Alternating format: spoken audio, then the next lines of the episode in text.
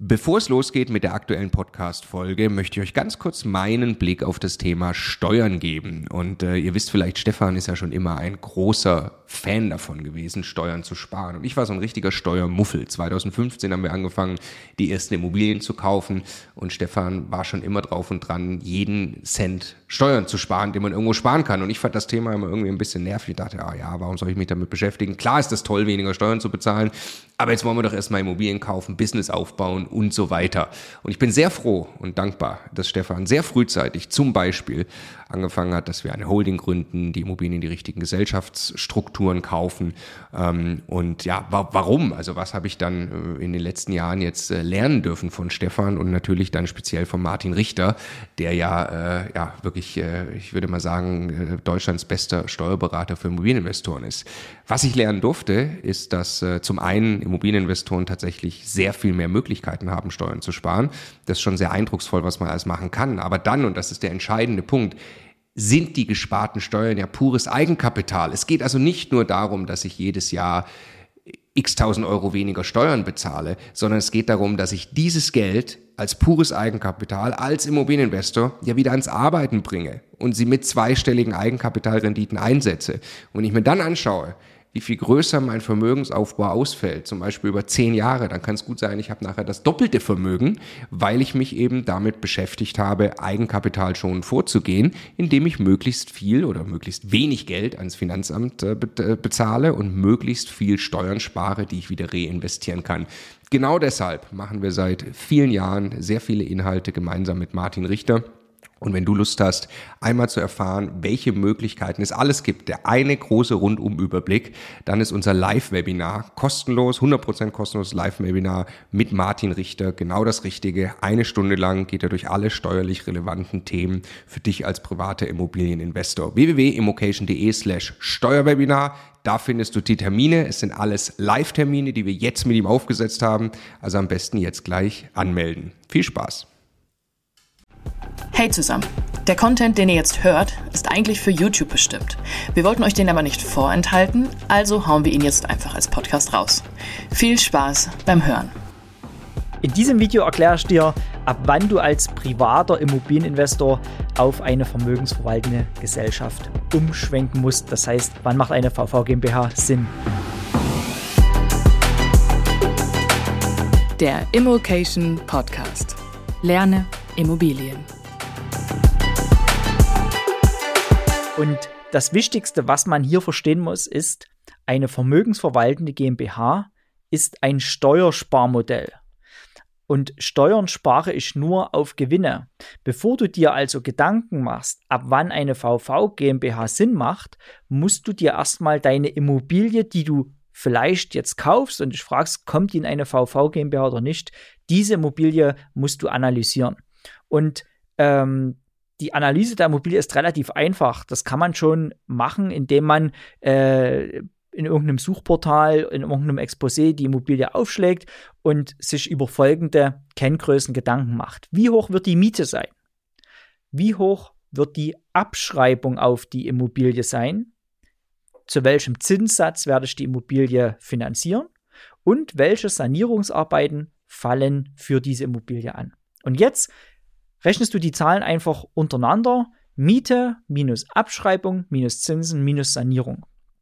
Und jetzt äh, hast du entweder einen Verlust, dann kann ich dir gleich sagen, wenn das dauerhaft ein steuerlicher Verlust bleibt, dann ist die Immobilie bei dir im Privatvermögen besser aufgehoben. Entsteht dort aber ein Gewinn, dann solltest du dir die Frage stellen, macht es wirklich Sinn, diesen Gewinn noch zusätzlich in meiner privaten Einkommensteuer zu besteuern. Und deine private Einkommensteuer, die spielt nämlich hier auch eine maßgebliche Rolle. Beispielsweise bist du noch Student oder gerade Berufsanfänger und hast ein relativ geringes Einkommen dann bezahlst du privat wahrscheinlich sogar weniger Steuern als eine vermögensverwaltende GmbH. Denn dein privater Steuersatz unterliegt einer Progression von 0% bis ungefähr 11.000 Euro Einkommen bis 66.000 Euro Einkommen, dann erst zahlst du 42% Steuern. Du hast also ähm, auf deiner Progressionskurve eine ziemliche Bandbreite, wie hoch dein privater Steuersatz sein kann. Und Ich mache mal ein ganz leichtes Beispiel. Wenn du privat einen Steuersatz von null hast, brauchst du keine Immobilie in eine vermögensverwaltende Gesellschaft kaufen, die einen Steuersatz von 15% hat. Denn das ist die Flatrate in der vermögensverwaltenden GmbH. Sie hat keinen Steuersatz von 30% wie jede andere GmbH, sondern sie hat einen Steuersatz von nur 15%, weil sie für ein bestimmtes Verhalten, zu dem ich gleich noch komme, eine, best eine bestimmte Privilegierung erhält. So, jetzt musst du also verschiedene Dinge analysieren. Erstens, die Immobilie, die ich kaufe, hat die überhaupt einen steuerlichen Überschuss? Nummer eins. Nummer zwei, wie hoch ist mein privater Steuersatz? Und erst wenn du eine Immobilie findest, die einen steuerlichen Überschuss generiert und privat bereits im Spitzensteuersatz oder nah dran bist, dann macht eine vermögensverwaltende Gesellschaft Sinn. Und ich sage dir auch gleich, wie hoch der Überschuss am besten ist. Dieser sollte mindestens 15.000 Euro betragen. Warum? Eine GmbH, die hat etwas höhere Strukturkosten als deine private Anlagevermietung und Verpachtung.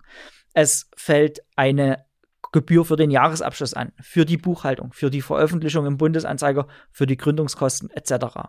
Damit der Steuervorteil diese zusätzlichen Kosten amortisiert, wäre es gut, die Immobilie, die du in deine vermögensverwaltende Gesellschaft hineinverkaufst, hat einen Überschuss von 15.000 Euro oder mehr. Und das muss auch nicht, das muss auch nicht jede Immobilie sein, die diesen Überschuss hat, sondern es würde auch ausreichen, wenn du mehrere Immobilien kaufst, die gemeinsam den Überschuss von 15.000 Euro haben.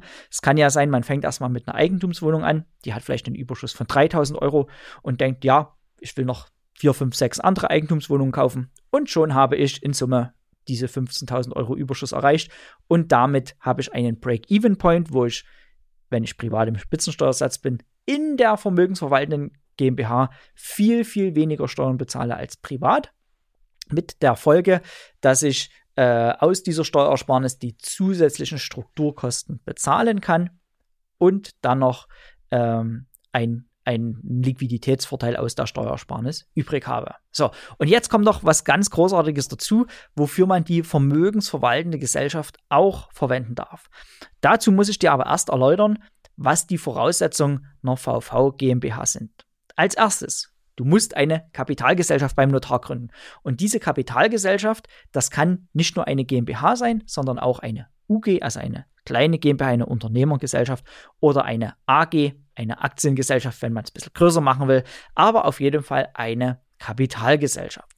Und man geht dann auch nicht zum Notar und sagt, lieber Notar, ich möchte gerne eine VV GmbH gründen, sondern man gründet einfach eine ganz normale GmbH und äh, die sollte einen bestimmten Gesellschaftszweck haben, den sage ich jetzt, und der definiert dann im Wesentlichen auch schon, was die GmbH machen darf, um als VV GmbH behandelt zu werden. Der Gesellschaftszweck lautet nämlich Erwerb, Halten, Verwalten, Sanieren und, Achtung, Verkauf von eigenen Immobilien, kein Immobilienhandel.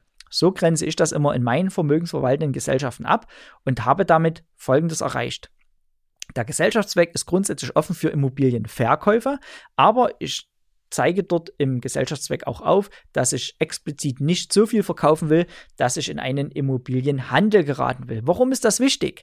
Wenn man das Indiz des Immobilienhandels erfüllt, kann es sein, dass das Finanzamt neben der Körperschaftssteuer von 15% auch noch 30%, äh, auch noch 15% Gewerbesteuer auf die Gewinner verlangt, in Summe also 30%. Das wäre sehr ärgerlich. Deshalb äh, versuche ich alle Außenwirkungen so ähm, eindeutig darzustellen, dass ich eine vermögensverwaltende Gesellschaft bin, die auf keinen Fall handelt. Was bedeutet das aber trotzdem? Ich kann Immobilien auch aus der vermögensverwaltenden Gesellschaft heraus verkaufen und bleibe trotzdem vermögensverwaltend.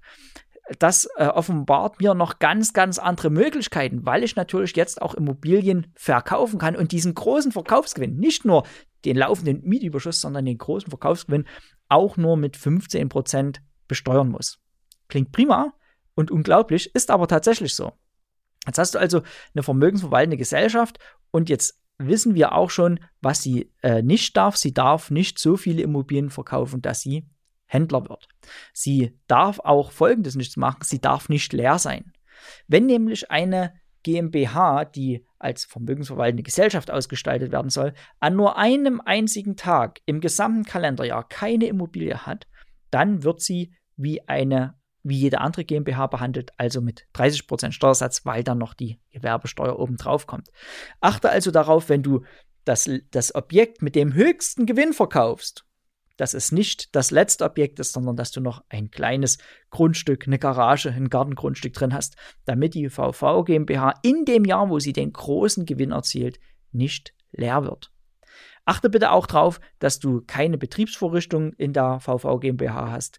Auch möbliertes Vermieten wird ab einer bestimmten Grenze zum Problem für die vermögensverwaltende GmbH. Und das ist nicht so ein Problem, dass man sagt, ja, ich zahle dann etwas mehr Steuern. Nein, wenn ich den Status der Vermögensverwaltung verliere und dann auch der Gewerbesteuer unterliege, dann verdoppele ich meine Steuerlast von 15% auf 30%.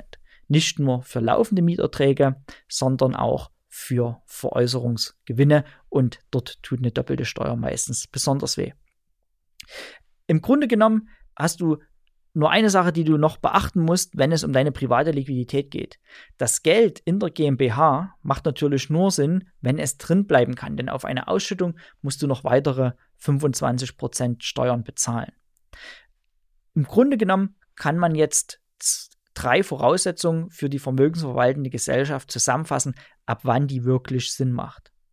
Erstens, die Immobilien, die reingehen oder drin bleiben, oder die Immobilien, die du verkaufst, führen zu einem Gewinn von 15.000 Euro und mehr. Das ist Grundvoraussetzung, dass die, sage ich mal, Grundschwungmasse der vermögensverwaltenden Gesellschaft erfüllt ist, wo das alles Sinn macht. Das zweite Thema ist, du hast privat auch schon den Spitzensteuersatz. Es macht keinen Sinn, in eine Gesellschaftsstruktur zu wechseln, wenn du privat einen geringeren Steuersatz hast als die Gesellschaftsstruktur. Denn das, wir reden über Steuersparmodelle. Ne? Und da wäre es gut, wenn man die Steuer optimiert. Die muss also irgendwie schon vorhanden sein.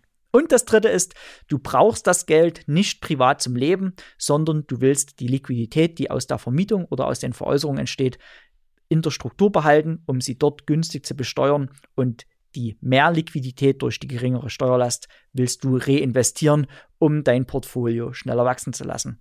All die drei Voraussetzungen sorgen insgesamt dafür, dass du mit der vermögensverwaltenden Gesellschaft eine gute Wahl triffst. Viel Spaß dabei!